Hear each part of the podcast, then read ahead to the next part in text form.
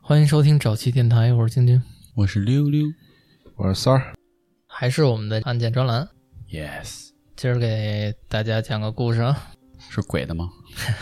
按键都说了，你什么意思？理解能力有问题。不，这个有的时候这人坏起来可比鬼凶。哦，你看人晶晶就明白我什么意思，你这还跟我这抬杠呢？对对对，介绍一下咱们今天的主人公啊，叫艾建国，爱建国，草字头的艾，爱时的爱，爱时的爱。建国出生在一九七六年，河南驻马店儿市。我操！我想说的话可能不能在电台里说， 咱们可以聊一聊，是吧？咱们的河南省确实也是遭受地狱炮最严重的地方之一。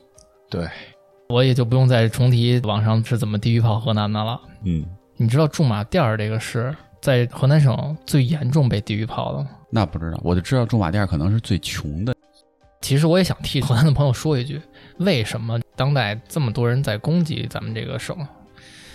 有一句老话叫“这个饱暖思淫欲，贫寒起盗心哦”，它其实不赖个人，其实是一个大环境的问题。哦，种种原因就造成了河南省在近些年确实发展上落后一些落，后。所以没办法。还是经济不够发达。尤其这个驻马店儿，咱们今天说的这个艾建国啊，出生在一九七六年，在他出生的前一年，一九七五年，驻马店儿是发生过一次很大的事故，在国内你要百度查的话，叫特大暴雨事故。啊，暴雨更准确的来说，其实是一次洪水。哦，原因呢，是因为周边水库的技术原因。就跟这回河南暴雨其实跟前两天看的这个河南暴雨嗯哦有类似的点，但是比前两天这次啊要严重的多得多，可能那会儿防洪的措施什么的都比较落后一也点，落后哦对，，而且当时的情况也比现在要严重的多。直接溃堤了，我可以大概的聊两句啊。一九七五年啊，驻马店市遭受了这场洪水，在百度来查，死亡人数在二点六万，哦我吐这么了这多是人百度啊。我据不可考的来源说，这一次灾难造成了二十四万人死亡哎，呦操受灾人数啊千万人以上。我如果还是没能感受到严重的话，在国外有一个节目叫 Discovery 啊探索探索，应该算是很老牌、很权威的一档节目了吧？对，他们当年做过一档记录节目，名字叫《世界历史上人为技术错误造成的灾害 Top Ten》。人为技术十大人为技术错误造成的灾害。我可以跟你们说说包含什么灾害啊？切尔诺贝利核电站核电站爆炸嗯也包含在内，具体第几没查到，嗯，但是咱们七五年的驻马店洪水冠军榜首，哦，这是冠军，这是冠军。哎呦太惨了。你就想吧，这个灾难有多大？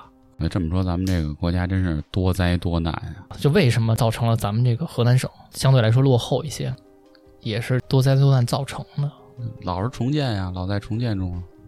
而且当时七五年是在这个运动期间，嗯，运动期间大家都忙于网易思想热潮吧，哎，对，大家都在忙手里的事儿，对，所以就无暇去抗洪，后果非常非常严重。对，说了半天这个废话啊，大概介绍了一下当年的驻马店的背景。历史背景，七五年遭受了大灾难，转过年来，咱们的男主角艾建国出生了。嗯，他出生的家庭呢，也是一个非常普通的农民家庭，家中呢兄妹二人，他是大哥，父母都望子成龙，希望家里能出个高材生、大学生什么的。嗯爱建国家也不例外。父母虽然是农民，没有太多的收入来源，但也勤勤恳恳，非常努力的供他上学。爱建国呢，也没有辜负父母对他的期望。在二零零二年，他考入了中国药科大学读研究生。哦，已经读研了，在二零零四年七月呢，研究生顺利毕业，哦还是个高学历，非常高学历了，医科类大学的硕士生。那不错，那家里老家儿看到希望了。这个，而且医生这个职业，哎，高级对啊，而且还不好学，不好得学，一直学。硕士生毕业之后呢，艾建国就进了南京的一家大型药业公司，做这种有关医药售卖的工作。不是研发，以他的学历啊，做研发肯定没有任何问题。嗯但是呢，他作为一个新人，嗯，公司呢为了锻炼新人，从基础做起，哎，都会先把他们放到营销部门，让他们先做一段销售。一线这不管在那个年代来看，还是现在来看，啊，都是前景一片光明。对，你不觉得艾建国他这个背景特别像现在网上说的这种凤凰男？对，凤凰男自己的家庭背景不太好，通过自己努力一下儿，步入了上流社会，对算是。对，网上有句话叫什么？“好女不嫁凤凰男。” 建国呢，作为一个标准的凤凰男，也不例外。他有一些很普遍的特点。第一个就是不善社交，相对性格比较内向。嗯闷虽然是他已经有了一个很高的学历、不错的工作了，嗯但是可能在他的心底里还是有一点点自卑心理的。嗯嗯，那他这样就不适合做销售啊。非常不适合做销售。他在销售过程中诸多不顺，嗯，几乎呢也没有什么业绩，不善交流嘛。不善交流。但是呢，这类人他又有另外一种优点，就是他特别的有好胜心，特别的勤奋，不服输，自己咬牙使劲儿。低头干自己的事儿，闷头干，所以建国啊不是特别顺利呢，他就想办法来弥补自己的不足。嗯，咱们来弥补销售业绩上的不足，可能是出去跟人多社交，嗯，，对，多跟人吃拉顿近饭，关系，喝喝酒，唱唱歌。对，但是建国想到了一个挺好的办法，去书店找有关于销售的书来看， 行， 学习性人才，学习型人才有东西啊，建国。嗯，时间来到了二零零四年的八月份，是一个礼拜六，单位休息，然后他到了一个荒地， 一米多高的荒地， 找那个收废品的解压来啊了。解压来了。你看，这就不是凤凰男，哎，人家玩的不一样，玩的不一样。按说应该在家里休息休息啊，或者出去玩一玩，跟人社交社交的时候，建国走进了位于南京新街口的一个新华书店，看看有没有能帮到他的书。他从书架上拿起了一本，这本书的书名叫《就这样成为销售冠军》。嘿，这书可够坑的， 听着那名儿就够坑的。主要写书这人到底是不是销售冠军？ 哎，你看咱们都会这么想，但是建国就信了。就信了，他就拿起这本书，找了一个角落，靠着这个书架，津津有味地读了起来，想从中学习到一些知识，能帮到他这个销售业绩。嗯可能因为作者确实文笔不错，吸引了建国同学，嗯，觉得都对，啊，觉得都对，看进去了，以至于啊，边上有人叫他了，他都没听见，叫了他好几回了。嗯，哎，建国，建国，哦，这认识他，人就过来了，拍他，建国干嘛呢？看那么认真啊？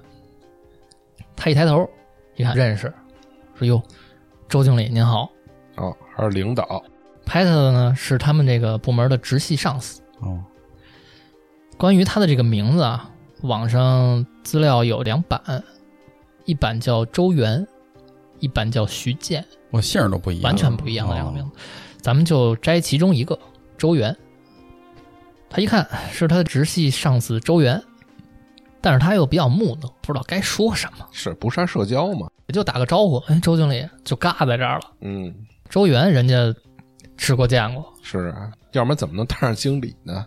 人家就拿出一副老大哥的态度嗯，开始夸他了，说那个看什么呢？我看看，一看，哟，这么牛逼的书，挺上进，对，就说了，你这么好学呀、行，以后肯定大有作为，好好干，捧呢，哎，就肯定是一点官话嘛。嗯，嗯，像咱们都知道，这就是上司跟下属的正常，社交，呃，正常的一些对话。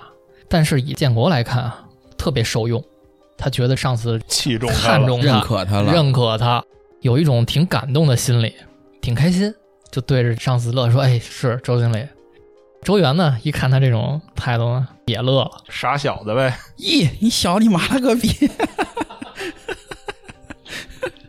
周元就说了：“说这个以后啊，工作上要有什么困难，直接找我啊。”转头就走了，大哥挺敞亮，这也是官话呀，其实也是官话，嗯，但是建国来听呢，就非常感动。没受过这待遇，对，没有人跟他说过这话，所以呢，听到周元对他说了这几句话之后呢，近日以来压抑在他心头的这种苦闷呢，也消散了很多。倒挺好劝这哥们儿，你要知道，一个人在特别无助的时候，只要有一点点的鼓励和一点点的希望，他其实会给他特别大的力量的。哎没错，对尤其这种心底里可能有一些自卑的人，对，在之后的工作中，周元在一些细节上经常会指点建国，多多少少也有点帮助，最起码从心情上吧，有很大的帮助，让建国也坚定了把这份工作做好的决心。时间就又过了一个月，九月份，有很多跟建国一块儿入职的人啊，都转成了正式工，嗯，有一些人呢，可能销售业绩没有那么好，但经过私下的一些小运动，嗯，活动了一下，也都顺利过关了。唯独建国不会来事儿，不会来事儿，他能不能转正，就是个问号了。不出所料，人力部门说咱们不能所有试用期的人咱们都转正啊，咱们找几个不行的背黑锅，背黑锅吧， 赶紧给开了吧，把这些傻小子们。建国名字首当其冲，就在这个名单上哎名列前茅。完了，这我预测到可能要报复社会了，我操！就如果啊，他这次被开了，他的人生可能也就完全不一样了。 嗯，但是就在人力部门马上就要辞退他的时候，周元站出来了，力排众议，以自己的领导身份要求要延长他的考核期，多给他一个月。哦，那还是一好领导啊，周元在这一个月里也没闲着，主动帮助艾建国清理他之前的思路啊，帮他联络客户，使他的业绩大升，所以就顺利转正了。哦，帮助不小，转正被正式批下来的那天呢，艾建国很激动，而且鼓起勇气，字斟句酌的发了一条短信给周远，内容很简单：“知遇之恩，定当涌泉相报。我这还有江湖气呀、这哥们 儿，”文人嘛，毕竟是。周远爽快的给他回了一条信息：“哪天晚上一起喝一杯吧，择日不如撞日。”当天晚上，在新街口的一家餐厅里头，两个人吃了一顿饭。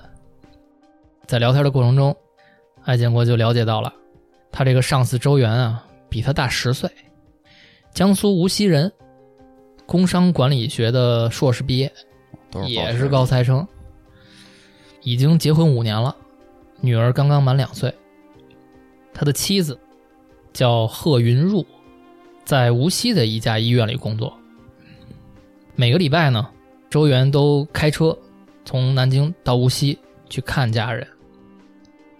戴建国听完这个周元的自我介绍之后啊，其实从心底里非常羡慕他。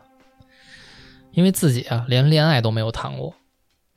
他这个上司呢，事业成功，婚姻美满，就成了他人生榜样了。成为目标了，加上之前周元这么帮助他，自然而然的就把周元在心里当成了一个老大哥。嗯，这么不善言谈的他啊，在这个当天晚上吃饭的时候，举起酒杯敬周元：“周经理，您是我的贵人，以后只要有能用得着我的地方，您尽管吩咐。”周元呢也就说了点官话，说以后好好干，别浪费大好青春。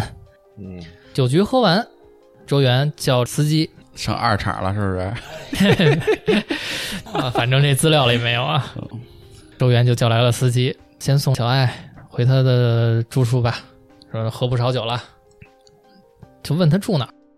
这个艾建国就说：“哎，我在哪儿哪儿哪儿租了一个什么什么样的房子。”周元一听啊，就嘬牙花子，说：“你也是硕士生毕业，咱们这公司也算是个大公司，你租这地儿可差点意思。”为什么呢？是因为这个案建国租的这个地儿啊，不光地理位置偏，还是一个非常非常狭小的地下室，哦，可能也就几平米，生活节俭，生活节俭，住的地方确实有点简陋。大哥说：“回头啊，你带我上你那儿看看，到底是一什么情况？要是实在太差呢，不行你就搬出来。”开始建国啊没当回事儿，以为就是大哥酒后嗯，吹吹牛逼， 流氓假账都是兄弟啊都是操，给你办了，没办了，结果后来几天，周元确实主动联系他了，说：“哎呦，我上你租那看看去，到底什么样啊？”去了之后一看，确实是不出意料的简陋。大哥又说话了：“我啊，现在租的那地儿是一两室一厅，我这媳妇儿女儿呢又在无锡，特别偶尔他们才会过来住一阵子。你收拾收拾东西，搬我那儿住去吧，还真挺照顾这个特别照建顾。国的，对，那相当可以了，啊嗯这大哥够照顾的 了。嗯，建国呢也是初出茅庐的新人，他也不知道怎么拒绝大哥，所以就听大哥的吧，恭敬不如从命。趁着这几天收拾收拾东西，搬进大哥的房间了， 不是房间， 搬进大哥的这个房居屋所了啊啊，就跟大哥在同一屋檐下生活了。我以为这大哥也是一性变态呢。然后建国就挺不好意思地问大哥，说大哥，我这个每个月得给您多少房租啊？对，合租了嘛，算合租了。大哥说哪儿有你掏房租啊？说这我租的房，我就让你在这儿住，你就不用想房租的事儿，踏踏实实住着啊。仗义。艾建国对周元就更加感激了。原本不怎么与人交际的艾建国，心里自然而然的就把周元放到了一个非常亲近的位置。嗯，正当艾建国工作有所起色的时候呢，又出事儿了。十月底，其实又过了一个月而已，嗯，他跟单位啊捡着一钱包，哦，他打开钱包一看呢，里头有钱、有卡，还有身份证。他一看这身份证呢，可能是他们单位的同事，就拿去还给同事。可能啊，这同事平时喜欢开玩笑，嗯，口无遮拦，就拿建国开了句玩笑，说：“哎，说我这钱包里可少五百块钱啊！操，你要是咱们这样的，其实接得住这梗，对，对呀、但是建国接不住。”他觉得他侮辱他了。建国就觉得我操，说我好心好意的把钱包还给你，你跟我说这个，而且还有别的同事在呢，你让人家怎么想我呀？小心眼儿上来了。其实我觉得不是算小心眼儿，可能这种人太正了，好不容易奋斗上来的，就一直在谨慎做人、小心办事儿，其实是做好事儿，完了突然遭到你的调侃调侃，他自己心里接受不了。还是不会社交，太不会了，对，他这不会社交，按说是一件鸡毛蒜皮的小事儿。建国听完这句话之后呢，嗯，脸就憋红了，指责这个同事。这同事一看这场景呢，我觉得我操，说你干嘛呀？我操，跟你丫开一玩笑接不住，嘴里也就没说好话。一来二去呢，俩人就打起来了，这他妈这个丢钱包的人也够烦人的，我跟你说，真的有。点欠。但是我们建国呢，从小农民家孩子，有膀子力气。体格子是好的，两膀有点履历，嗯，这同事呢打不过建国，就被建国摁在地上歇了一顿。 甭管打架的事儿吃没吃亏，但是这事儿在公司里影响太差了，就有领导提议说得把艾建国开了。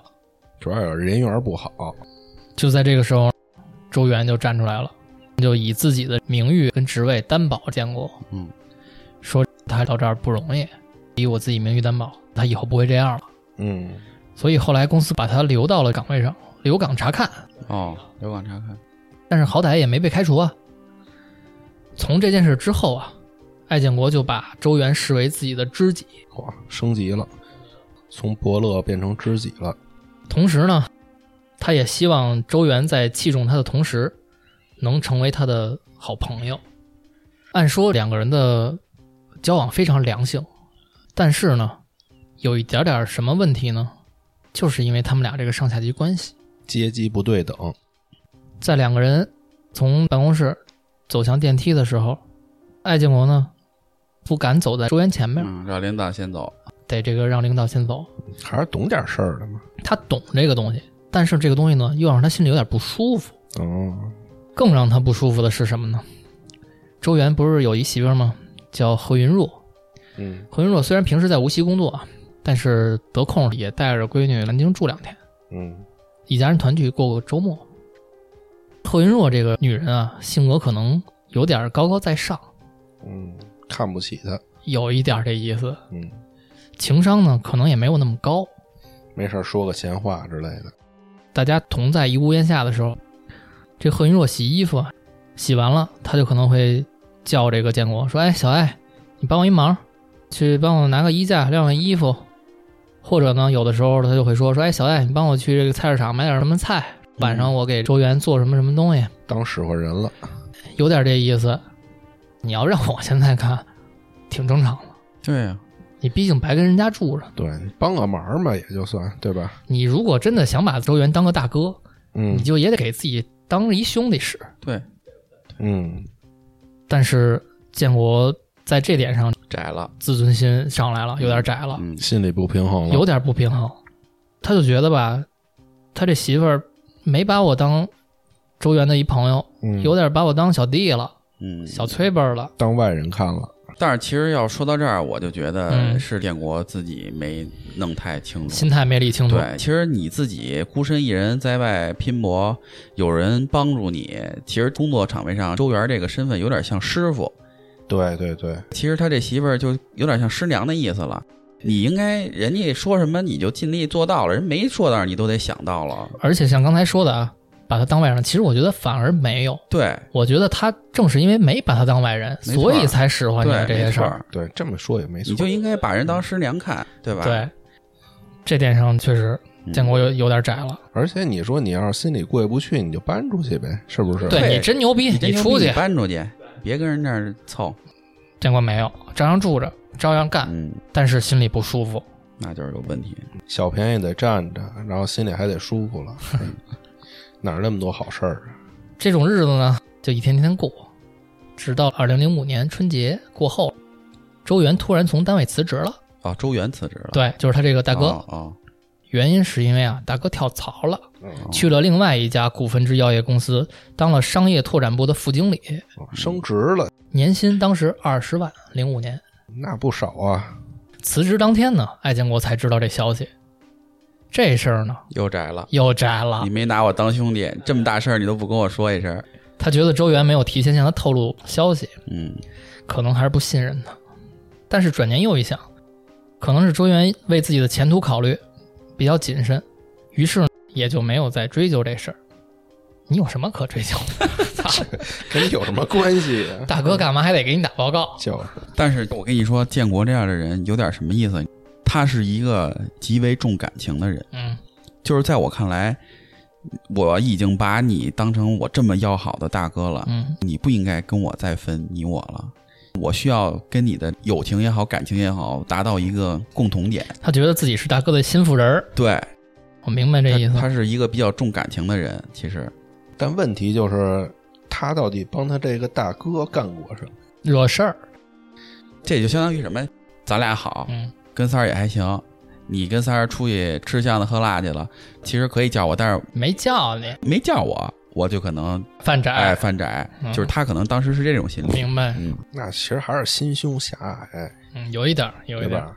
就是小心眼儿，说白了，不是，这是他跟周元儿互相把对象放的位置的高度不对一样等，对，嗯，这个建国把周元看得太高了，但是呢，周元社交又那么广，广，嗯就是你可能是我这个其中一个其中的一个兄弟，小兄弟哎，其中的一个小兄弟，嗯，你不能占据我的全部，但是周元可是他的全部。没错，我估计啊，建国可能在当时也没有什么朋友，对，肯定没什么朋友啊。所以这个周元跳了槽，换了单位了，有一个什么直接问题呢？就是我得搬一家，嗯我，得就搬到离我现在工作单位比较近的地方了，嗯，就跟兄弟说了，说兄弟，我现在得搬家了，再搬的这地儿呢，可能就不太适合咱俩一块儿住了，你也得再找一新地儿了。嘿，他觉着给抛弃了，建国也没有办法，在单位附近重新租了个房。但是因为失去了周元这个支柱啊，艾建国在单位的业绩开始有滑坡了，心态崩了，心态崩了哼。刚才咱也分析了，建国是一什么人，嗯，好胜心强，有自尊心，他又不想承认这个事实，他为了证明离开周元他自己也能行，艾建国从当时开始啊，就产生了自己创业的念头了。哦，他想也成为有钱人，不再被别人看不起。不会管周元借钱去了，被拒了吧？说到了创业的关键问题，创业需要他妈钱，钱从哪里来？他家境又不好，嗯，父母呢供他上大学这么多年，基本上已经是掏干了。嗯怎么筹钱呢？找好大哥呀，三月上旬，他先是打电话打给了他当时上研究生时的一个导师，想问问啊导师对他创业的看法。看法跟建议。结果不出意外，导师给他泼了一盆冷水，嗯给他分析啊，就说啊，你这个外地来的，对南京人生地不熟的，也没什么朋友，创业天方夜谭。对创业创的是什么？创业创的是人脉。嗯，对对对，而且他也不善社交，虽然这个话听上去不太好，老师也是诚心实意的帮他，嗯，对，老师是个明忠白言人逆儿耳，嘛，忠言逆耳。老师怕太打击他的自信心，就说啊，你啊先打好基础，慢慢来。嗯，老师又理智的分析，让他规划，帮他规划，但是艾建国就已经有点听不进去了。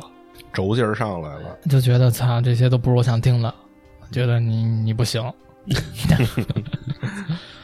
太他妈的自负了，这样导师既然没有给好的建议，他又没有别的朋友，怎么办呢？找我周哥， 只能找周哥。他就给已经跳了槽的周哥打电话，约周哥出来。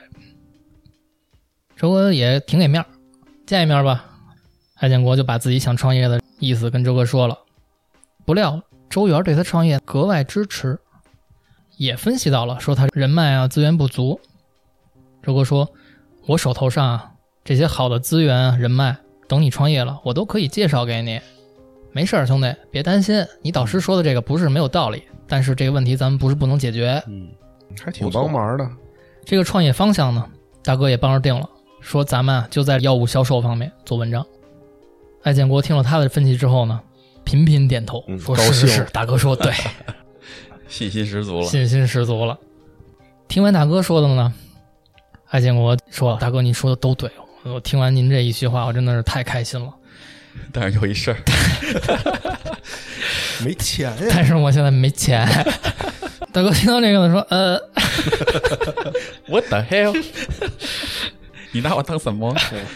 没钱你跟我聊什么呢？ 是不是？说呃，这个嗯， 兄弟啊，我是有点钱，但是啊，我的钱啊都跟我媳妇儿呢。 哎呦，哎，你看这矛头又全指那儿去了。之前本身就觉得那娘们儿，她不是之前本身就觉得他媳妇儿不地道，现在你他媳妇儿又得，你看这出事儿了，嗯出事儿了，是吧？嗯，出事儿了。说兄弟，我这钱啊都跟我媳妇儿那儿呢，我要不出来啊。他觉得搪塞他了，不，我跟你说，他不会觉得周哥搪塞他。嗯我告诉你，到现在为止，他信周哥，他觉得周哥没骗他，他嗯恨那他媳妇儿。嘿，我操，真的，真的，你放心吧，肯定是这样。这事儿又是你干的，我爱你。话说到这儿，艾建国也不能强求了。事后，艾建国分析，周元跟我说这样的话，就是因为啊，我现在没有地位跟钱，所以呢，在周哥这儿没有那么大的信任感，觉得这钱借给我呢， 还不上，可能还不上。嗯，既然这样，那我就更应该创业了，更应该为我的地位跟钱奋斗这。好胜心又上来了。又上来了。嗯，既然周哥这儿接不出来，那我就再想别的辙。首先，他先辞职，给自己后路断了。嘿，真他妈狠。破釜沉舟啊，这是，然后他就挨个的找自己的这些亲戚，啊，嗯，东拼西凑，从这个远房亲戚那儿啊拼了差不多十万块钱，创业启动资金。二零零五年的五月初，他拿到了钱，找周哥来了，我有钱了。啊，钱我有了，咱这个开干吧。他在周元的提议之下呢，注册了一家药材公司，在玄武区租了一个门面，雇了五个伙计，利用周元的商业渠道销售药材，赚取差价。哦，这就开了一个药店呀，你知道一个古语吗？什么呀？叫干什么赚钱，就是劫道的跟卖药的。哼，对，周元也兑现了当年的承诺，把一些很优秀的客户资源介绍给了建国，让艾建国很快的赚到了他的第一桶金。嗯，也把之前跟人借的钱还上了。嗯，出战告捷，艾建国特地在一个当地很有名的海鲜酒楼宴请周元，安排大哥，安排大哥这回有二场了吗？这回要再没有二厂，就兄弟不懂事儿了。不地道了，我操！频频举杯之间啊，艾建国就畅想以后公司做强做大之后的情景了，开始给大哥画饼了，嗯，说这以后操，等兄弟挣了钱，怎么怎么怎么对你好，怎么怎么报答你。在这个时候，艾建国已经有了一些底气了。跟周元在一起吃饭喝酒的时候，也不会再像之前那样拘谨了。觉得自己平等了，酒后呢，艾建国把手啊就搭在周元的肩头， 而周元呢怕艾建国摔着啊，也用手揽着建国的腰。嗯，这个场景很熟 悉，很熟悉。勾肩搭背，周元的亲近啊，瞬间让艾建国觉得从此刻起，他们开始像真正的哥们儿了。嗯，公司正常运转之后，艾建国租了更精致的公寓，买了很贵很贵的名牌西服，嘿，俨然就成为了一个成功人士。他自己就感觉啊，这时候周元就跟他更铁了。这哥们儿怎么都是自己觉得呀？你 听了半天全是自己觉得，这个事实上也确实可能如此，嗯，因为隔上几天，周元便请赖建国出去打打高尔夫球，或者上家里吃个饭，喝点小酒，这会儿嫂子也不嫌弃了吧？多多少少呢，可能也不像原来这么使唤他了。嗯，我觉得啊，倒不是因为建国多挣钱了，嗯很简单的原因就是因为他们不在一块儿住了。嗯，你各忙各的，对你上家在做客呢，可能跟原来在一块儿住不一样感觉就不一样对了。对，但是建国就不这么觉得，建国就觉得，哎，现在不使唤我了，你看看，操， 哎，啊，啊，操，也知道给我倒茶了，有点小人得志的感觉，有点这劲儿，这多多少少呢，让艾建国这个成就感就爆棚了。嗯，时间就这么过了两年，二零零七年的艾建国已经小有积蓄了，他就开始计划了，打算在南京买套房子。嘿，找一个合适的对象结婚生子，这没少挣啊，这卖药，相当挣钱。挣钱呀！但是紧接着发生了一件让艾建国措手不及的事情。二零零七年的十月中旬，周元登门了，嗯赶紧招待呗，大哥赶紧来坐。今儿大哥怎么有时间过来玩了？周元坐下之后就说：“兄弟，我也不跟你绕弯子，我开门见山了啊。最近啊，我想买一套房，大哥来借钱来了，手里呢钱有点不足，知道兄弟你这几年挺挣钱的，能不能给大哥拼一手？艾建国呢有些犹豫，毕竟他近期刚开始计划买房，嗯手头也不富裕，手头也不富裕，就有点支支吾吾。嗯，但没想到啊，周元红着眼眶跟他说自己的情况，说我们夫妻两地分居挺多年的了，实在有点熬不住了。而且我这闺女马上就要上学了，如果我不在南京买套房呢，她这个户籍转不过来。哦，成留守儿童了。我现在买房这事儿真是迫在眉睫。嗯，我知道你可能也有自己的计划，但是你确实没有哥哥我现在着急，能不能先给大哥应个急？我只要缓过来，立马就还你这钱。看见当年自己的贵人嗯，在自己面前苦苦哀求，艾建国也就不犹豫了。大哥，你说吧，多少钱？我尽量帮你。周元说：“你看能不能给我凑五十万？”这个建国听后呢，有些犹豫，因为除了他自己买这些高端东西，他存款就三十多万，哦，不够五十万。嗯，就跟大哥说了，说这个手头啊只有三十万，你看行不行？周元说啊没问题，太感谢了，兄弟。大哥给你写一欠条，给我拿纸拿笔。这时候，哎，建国这个操流氓假账一劲儿上来了。写什么剑条啊，哥？大哥，我还不相信你吗？没有大哥你就没有我今天。这钱啊，你先拿着用，等你有了再还我。这话其实倒也没什么太大错，没什么太大错，但是事后证明，正是当时没写欠条的这个举动埋下了祸根。哦，后来大哥不讲究了，慢慢听，有点意思这个。二零零七年十一月，周元就在南京的黑龙江路蓝山国际公寓买下了一高档住宅，花费了二百多万。我，乔迁当天呢，艾建国专程来周元家帮着搬家，嗯，但是啊，搬着搬着，这建国就有点不平衡了又。为什么呀？这大哥家里都是特别特别高档的红木家具，嗯还有价值不菲的健身器材，嗯，还有他这嫂子贺云若的这个高档化妆品，一箱一箱的往这家里搬，还有好多从老家运来的，不知道什么年代的古董啊、文玩。这些年，这个艾建国在商场上打拼，也见过点东西，见过点好东西了。嗯，以他这个眼力啊，这些东西加起来何止上百万呀？你缺我这三十万吗？ 对啊，他就想，大哥这么有钱，我这三十万原来不是雪中送炭，只是锦上添花而已。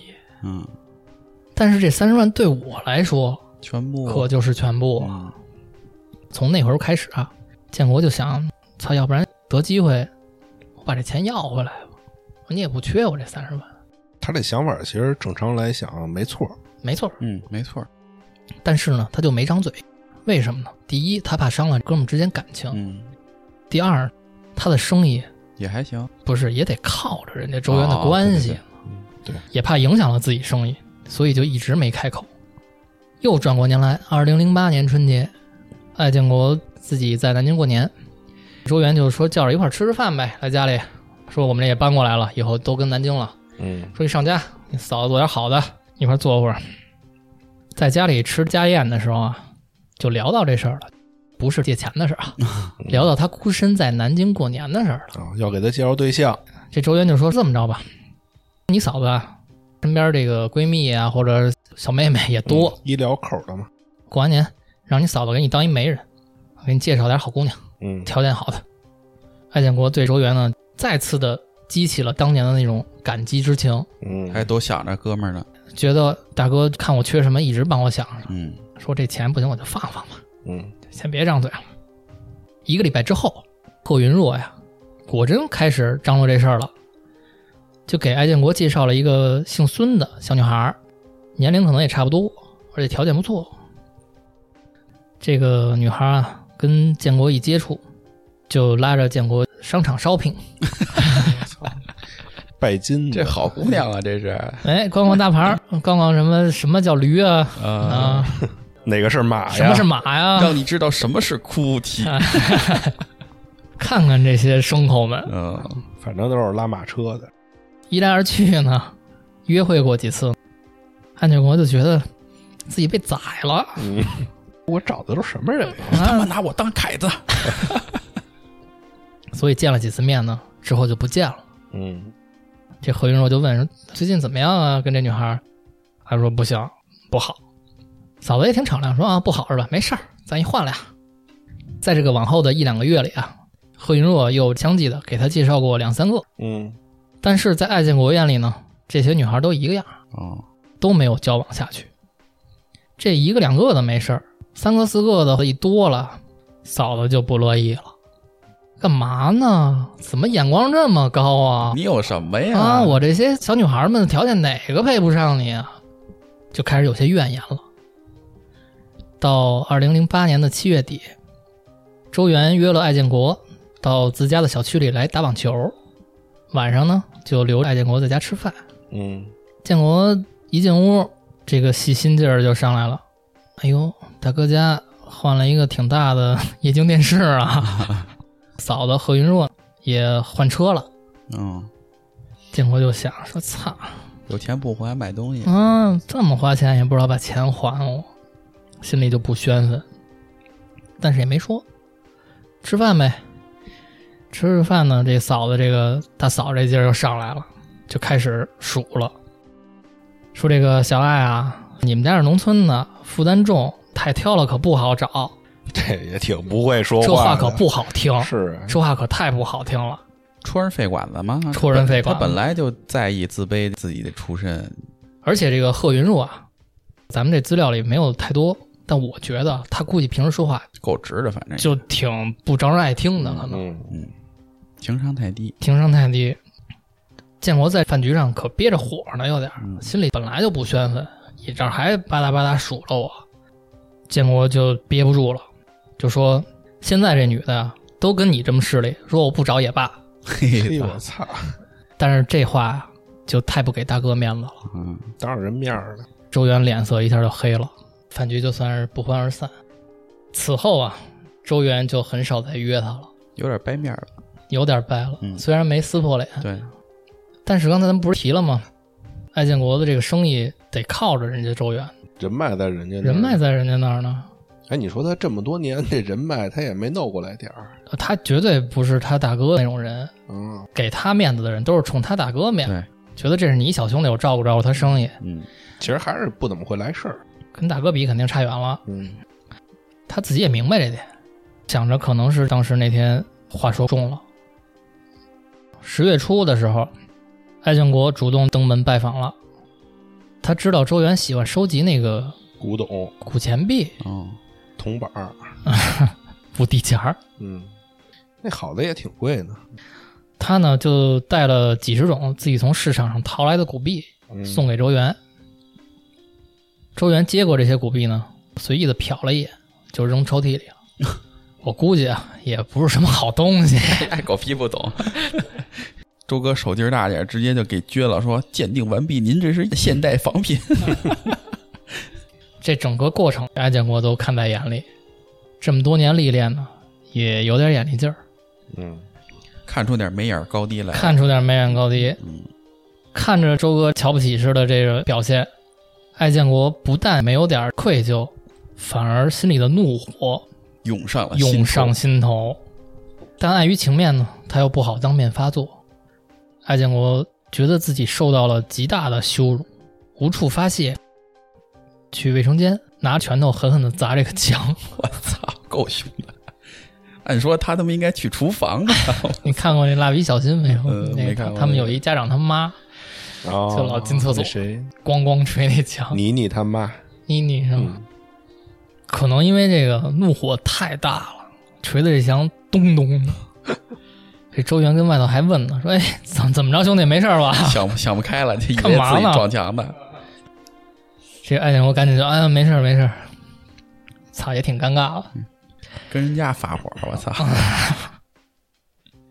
时间到了二零零九年，又是春节了。艾建国在这个期间啊，过得十分郁闷，公司效益不好，生意呢一天比一天差，哦，该用钱了。该用钱了。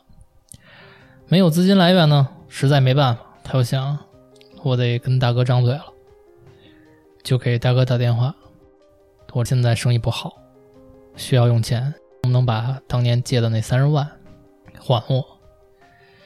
周元在电话那边支支吾吾说：“这个我得跟我媳妇儿商量一下，说你等我消息吧。”借钱的是爷，说等消息，但是之后就没了消息。 再问呢，对方就回消息说等过了年关，等把这年全过完了。周元的这个态度让艾建国十分愤慨，就觉得操，真他妈不如哥们儿，嗯，见死不救，欠债都不还，而且又不是你当年管我借钱时候那个红了眼眶那样了。此后，他就觉得我操，既然都张嘴了，那我就勤催着点儿。他就经常打催债电话。刚开始啊，周元还说些客气话，后来干脆就不接电话了。哦，他主动找到小区呢，周元有时候也假装不在家，这彻底掰面儿了呗，基本上就是彻底白面儿。这我要是建国，我就给拿呼死你，给他来那个语音的， 什么时候还钱呀、什么时候还钱呀、 天天的来这个。四月底，艾建国彻底失去耐心了，就给周元发了条短信 你妈了个逼！什么时候还钱呀、：“我是嫩爹， 我是嫩的，什么时候还钱呀、哎，你说这个有钱的也挺逗啊，你又不是说没钱，是不是？所以说啊，其实哎，都有问题。都有问题，嗯这事儿啊发这个短信说再不还钱，我就告到法院去。嗯，这个跟咱们开头说的那条短信嗯，已经大相径庭了。这元儿哥说你借条 呢，你告我去呀。周元什么都没说，不回话，表态了嘛，这就算啊表态爱咋咋地。艾建国没办法，就真的去咨询律师了。律师能说什么呀？让你装逼，啊，让你你还装逼，欠条呢。没线条，你找什么律师啊？也没有录音，你要想打官司，得有证据。对啊，得有证据。现在以这个情况打官司，想赢几乎不可能。艾建国顿时觉得事情有些棘手了。六月二十八号，艾建国又去周元的小区堵他去了。这次很巧，一下就给周元堵在小区门口了。周元一家三口从楼上下来，哎女儿蹦蹦跳跳的。何云若一看最近也是刚做过美容，呃容光焕发，春光满面，一看这一家子过得就挺高兴了。嗯，艾建国看见这种场景就生气啊，搓火，搓火，他就上去了，直接硬刚，就说：“大哥，什么时候把钱还我？”大哥还没说话呢，嫂子先不干了。贺云若一看，操，过来脸黑着上来说这个，开始拽咧子，什么操，谁他妈欠你钱呢？啊，片儿汤来了，片儿汤就来了，嗯我认识一女的也挺爱说片儿汤话的，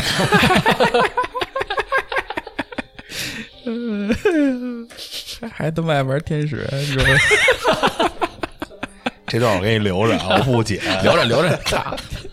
我怕这个，我操！我他妈的建国，我操！这个周元啊，当时一定是很尴尬嗯，的。为了缓解尴尬，他就只能缓兵之计，拖字诀，哎，就跟建国说了，说这个兄弟，你过几天过来吧，你过几天过来，我给你准备点儿。嗯，说完呢，也没等建国说话，一家三口上车，踩油门，再见。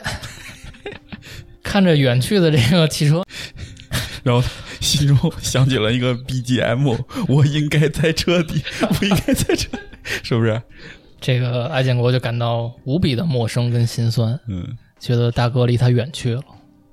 当天晚上啊，回到自己的住处，想到这两年来啊人生的起伏，艾建国悲从中来。他就觉得这几年啊，在周元面前一直委曲求全，本以为借了三十万给他，他就能把自己当成心腹哥们儿了。然而，对方竟然翻脸不认账，太多的不平在他心中堆积，他感觉自己的内心的委屈跟屈辱越来越无法承受了。想不开，走极端了，该绷不住了。他不会给他嫂子金尸了吧，操，化身张双立，这往后的事儿啊，都是艾建国的供述了啊，嗯，我操！因为没有其他人口供了。啊，全都撂，哎呦，端了给， 我操，够狠，据艾建国供述，我操，七月十二日上午九点钟，艾建国呢意外的接到了大哥周元的电话，说：“兄弟，你来家里一趟吧。”就挂了。他觉得呢，对方可能是要还钱，便赶到了周元家里。到的时候呢，十点多钟。进门之后呢，艾建国发现周元七岁的女儿呢正在客厅看电视，周元呢在书房看着一些文件。艾建国也没给什么好话，也不客气了，直接就说：“大哥，今天再不给钱啊，我就不走了，就住你们家了。什么时候拿到钱，我什么时候走。”周元呢，拿起桌上的茶碗，倒了杯茶给建国递过来，说：“这个兄弟，啊坐那儿等会儿，你嫂子啊刚才出门购物去了，一会儿回来呢就给你取钱，别着急。”艾建国呢，往那儿一坐，也不喝茶，就直接问：“今儿能给我多少钱？”周元说：“待会儿等你嫂子回来，我跟她尽量多争取，能给多少是多少。这老周也没什么主见，那么感觉。”艾建国听见这话，情绪稍微缓解了一点，说：“你这次说话能不能算数？”两个人呢，一直待到了下午四点，贺云若回家了。一进门看到艾建国在，也没打招呼，给了一白眼儿就进屋了。再从屋里出来呢，就用无锡话开始跟丈夫说话了。我操，说俚语了，开始，我开始说黑话了。这个咱们都经历过啊。嗯，其实你要作为一个听不懂的人，在那种环境心里里，挺别扭的，其实挺不舒服的，嗯感觉自己就被人当傻逼了嘛。嗯，也哎知道人家没说什么好话。贺云若就叽里咕噜的讲着无锡话，跟她老公以言为语。艾建国就只能猜他们的这个对话内容啊。俩人可能聊了挺半天，终于贺云若开始用普通话说了第一句进门以来跟艾建国说的话。嗯哎，我觉得开始跟我说话了，就是商量完了呗，到底报一数，给多少钱？抱着想听数的这个心态啊，听何云若说话。何云若说：“我老公啊，不欠你钱，就算欠你那点生意，也是他帮你忙，你才起来的。对你得懂得知恩图报，知道吗我当时那个艾建国，？”艾建国就呃，哎嘿，给我叫家里来就说这事儿，他艾建国哎嘴笨呢，嗯，他就看着这个贺云若趾高气昂的跟他说这个，他就憋出了一句什么话，他就说：“你你你你问问你老公，他到底欠不欠我三十万？”就看见这个贺云若看向她老公，开始使眼色，啊，就是明白吗？啊嗯嗯嗯，赶紧表态。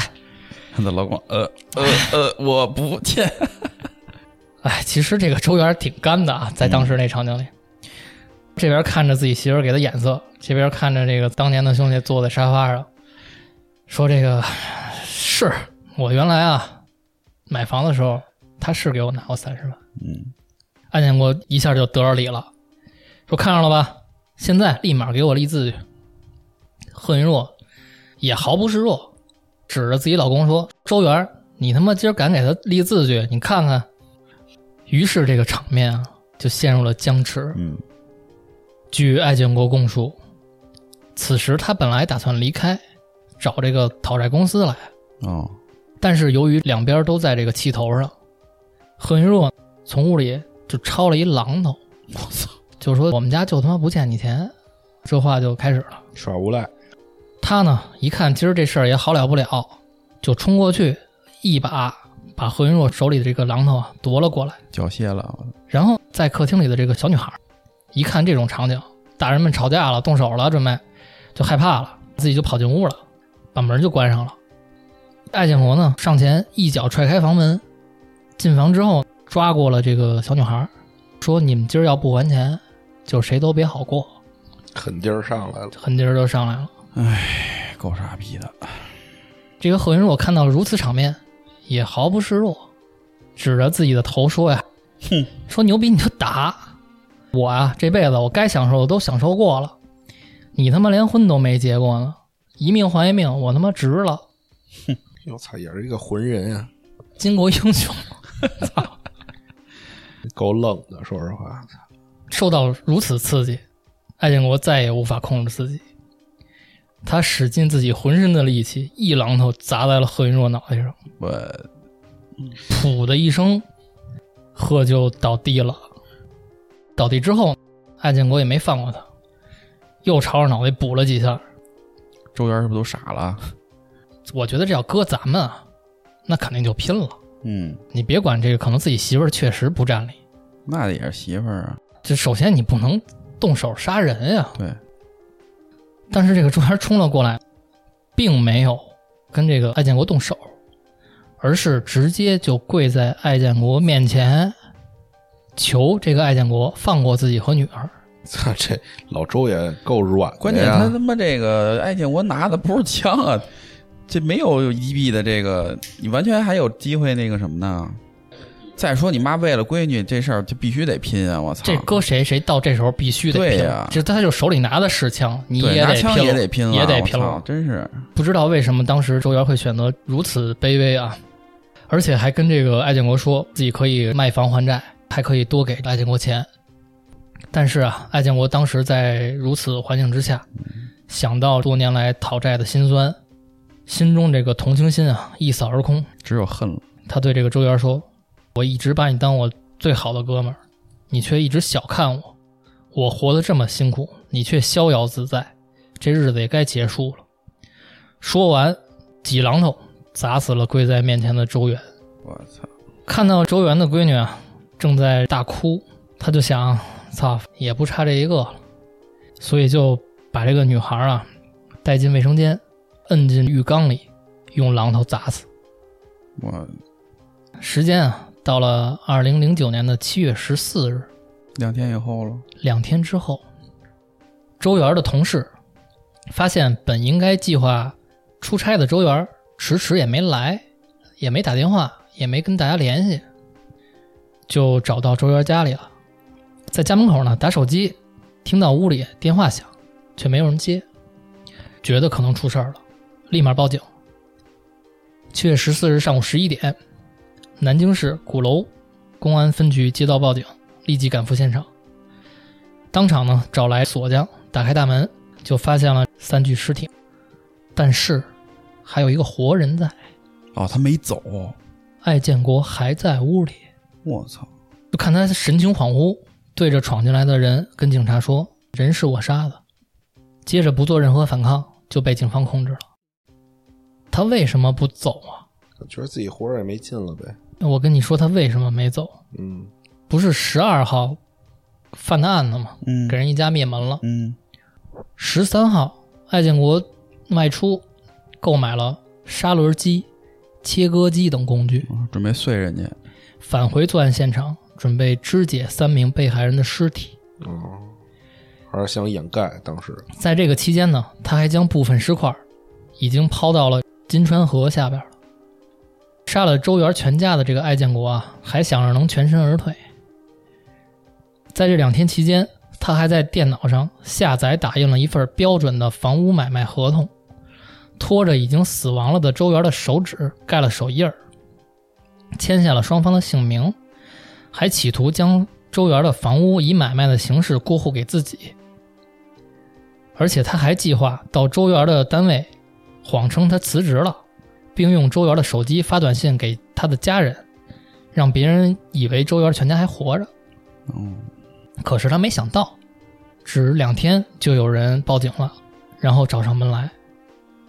被捕之后呢，艾建国开始啊是对杀人的事儿供认不讳，但是后来在法庭宣判的时候翻供了，翻供了。嗯，他在这个法庭上就开始胡说八道，说这个这一家子人死啊跟我没关系，是这个他们家惹人了，有黑帮的三个人过来给他们家人全杀了，跟我没关系。 然后这失心疯啊！我操！法官都无奈了，法官说你好几份口供在公安机关的都不是这么说的，你现在怎么突然就这么说了呢？他说、啊、对，当时啊，我那没想明白，嗯，现在这个我得说事实了，你这不跟我没关系，所以啊，这案子也被称为一个零口供判死刑的案子。哦，这法官就说你丫、没口供， 你丫、也活不了了，兄弟。这哥们儿操，不是研究生吗？怎么他妈的感觉那么法盲似的呀？所以在法官宣判了他的死刑判决之后，我脱衣服了，他竟然说了一句什么呢？他说了一句：“真他妈无耻，要我的命嗯，啊，就是他自己催眠自己，就是已经是把这事儿就不是我干的！”了，或者他觉得我干这事儿我死不了，这想法儿挺新奇的，说实话。反正不管抱着一个什么样的心理吧，还是死刑判决，而且已经执行了。但我觉得他说要我的命不是这意思，他是什么意思啊？嗯，你对我对你的帮助不承认，你还反过来瞧不起我，所有的一切的一切都是你犯傻逼，但是结果因为你我还死了，我还得被判死。你的意思？思是，他说的是这个周元儿，他一切还是在归咎于他们这周元这一一家子家子。嗯对，我觉得是我的有可能我的吧理解是，现在咱们也无从考证他这个话是从何说起了。嗯都有可能吧，反正这个就是今天给大家说的南京蓝山公寓灭门案。嗯，故事前面挺有意思。什么叫故事前什么面叫儿？前面有意思，我一直听得津津乐道。就是后面这个杀人呀、什么这个动机呀、其实你要记住一点，就是从他开始作案，这些所有的资料都是他一个人的供述，哦，就是无从考证。无从考证，他一面之词。嗯，有一个点我就觉得很奇怪，嗯我相信何云若这个女人啊，说话肯定不好听，嗯，但不会愣到这份儿上是吧？而且她可能也确实赖了这个账。嗯，但我觉得一个女人在跟你争吵的时候，去拿了一把榔头，嗯这我就觉得很反常。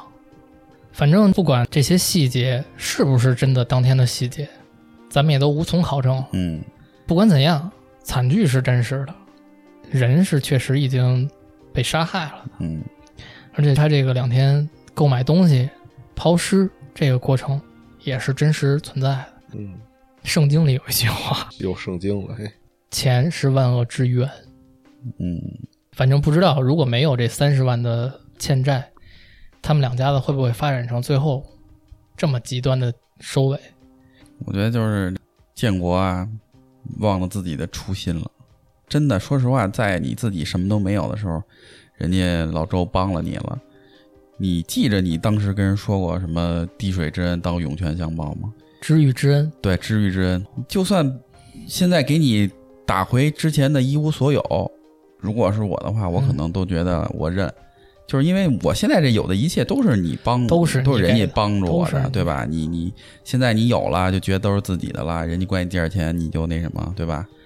还有一个，这两口子也是，别有点不逼地人道太甚，对吧？你说你这钱你还不了，你就别叫人来。你哪怕再一直耗着，咱都可以说到法庭上解决也好，是民间债务也好，都可以去解决。你干嘛有哪点儿欺负人啊？了，拿着豆咳嗽有啊点？欺负人了。对呀、是吧？你嗯，做人留一线，日后好相见。你他妈的给人逼到这份儿上，那没办法，对，所以说这个故事里的这三个人啊都有问题，嗯对，都有问题。自己都有问题，嗯所以也希望大家引以为戒吧。嗯，毕竟他们的这种事儿其实挺普遍的，对，嗯在现今社会里。对，别因为这点钱忘了自己是什么了。多看点人家对你的好。对，其实真是，就如果我是建国的话，这三十万给你了，对，不要了对，我也认清你了。行了，你之前对我的好，我用这三十万买了就完了，，我还我一个自己心安心安理得就完事嗯儿了。我不欠你了，嗯哎，我不欠你了也行，对吧？你毕竟你人还活着呢，日子那么长呢，你还得活呢。操，因为这点钱他妈都别活，太没有意义了。关键他是这孩子招谁惹谁了，对吧？我是我是吃瓜落的。啊，嗯，还有就是这嫂子嗯，也别太盛气凌人了，对嗯就爱说平常话的啊，因 为确实这个妻子啊，真的是丈夫的一半儿的脸。嗯对，对你你对别人的所有的呃社交啊态度，嗯，有一半儿代表着你丈夫。对，所以这个老周也是，作为一个有钱人，干嘛贪人这三十万？对呀、没必要。真是没有必要。嗯别干这欺负人的事儿。对，行吧，这就是今天的案子。好，欢迎收听找齐电台，我是金丁，我是六六。我是三儿，拜拜。拜拜。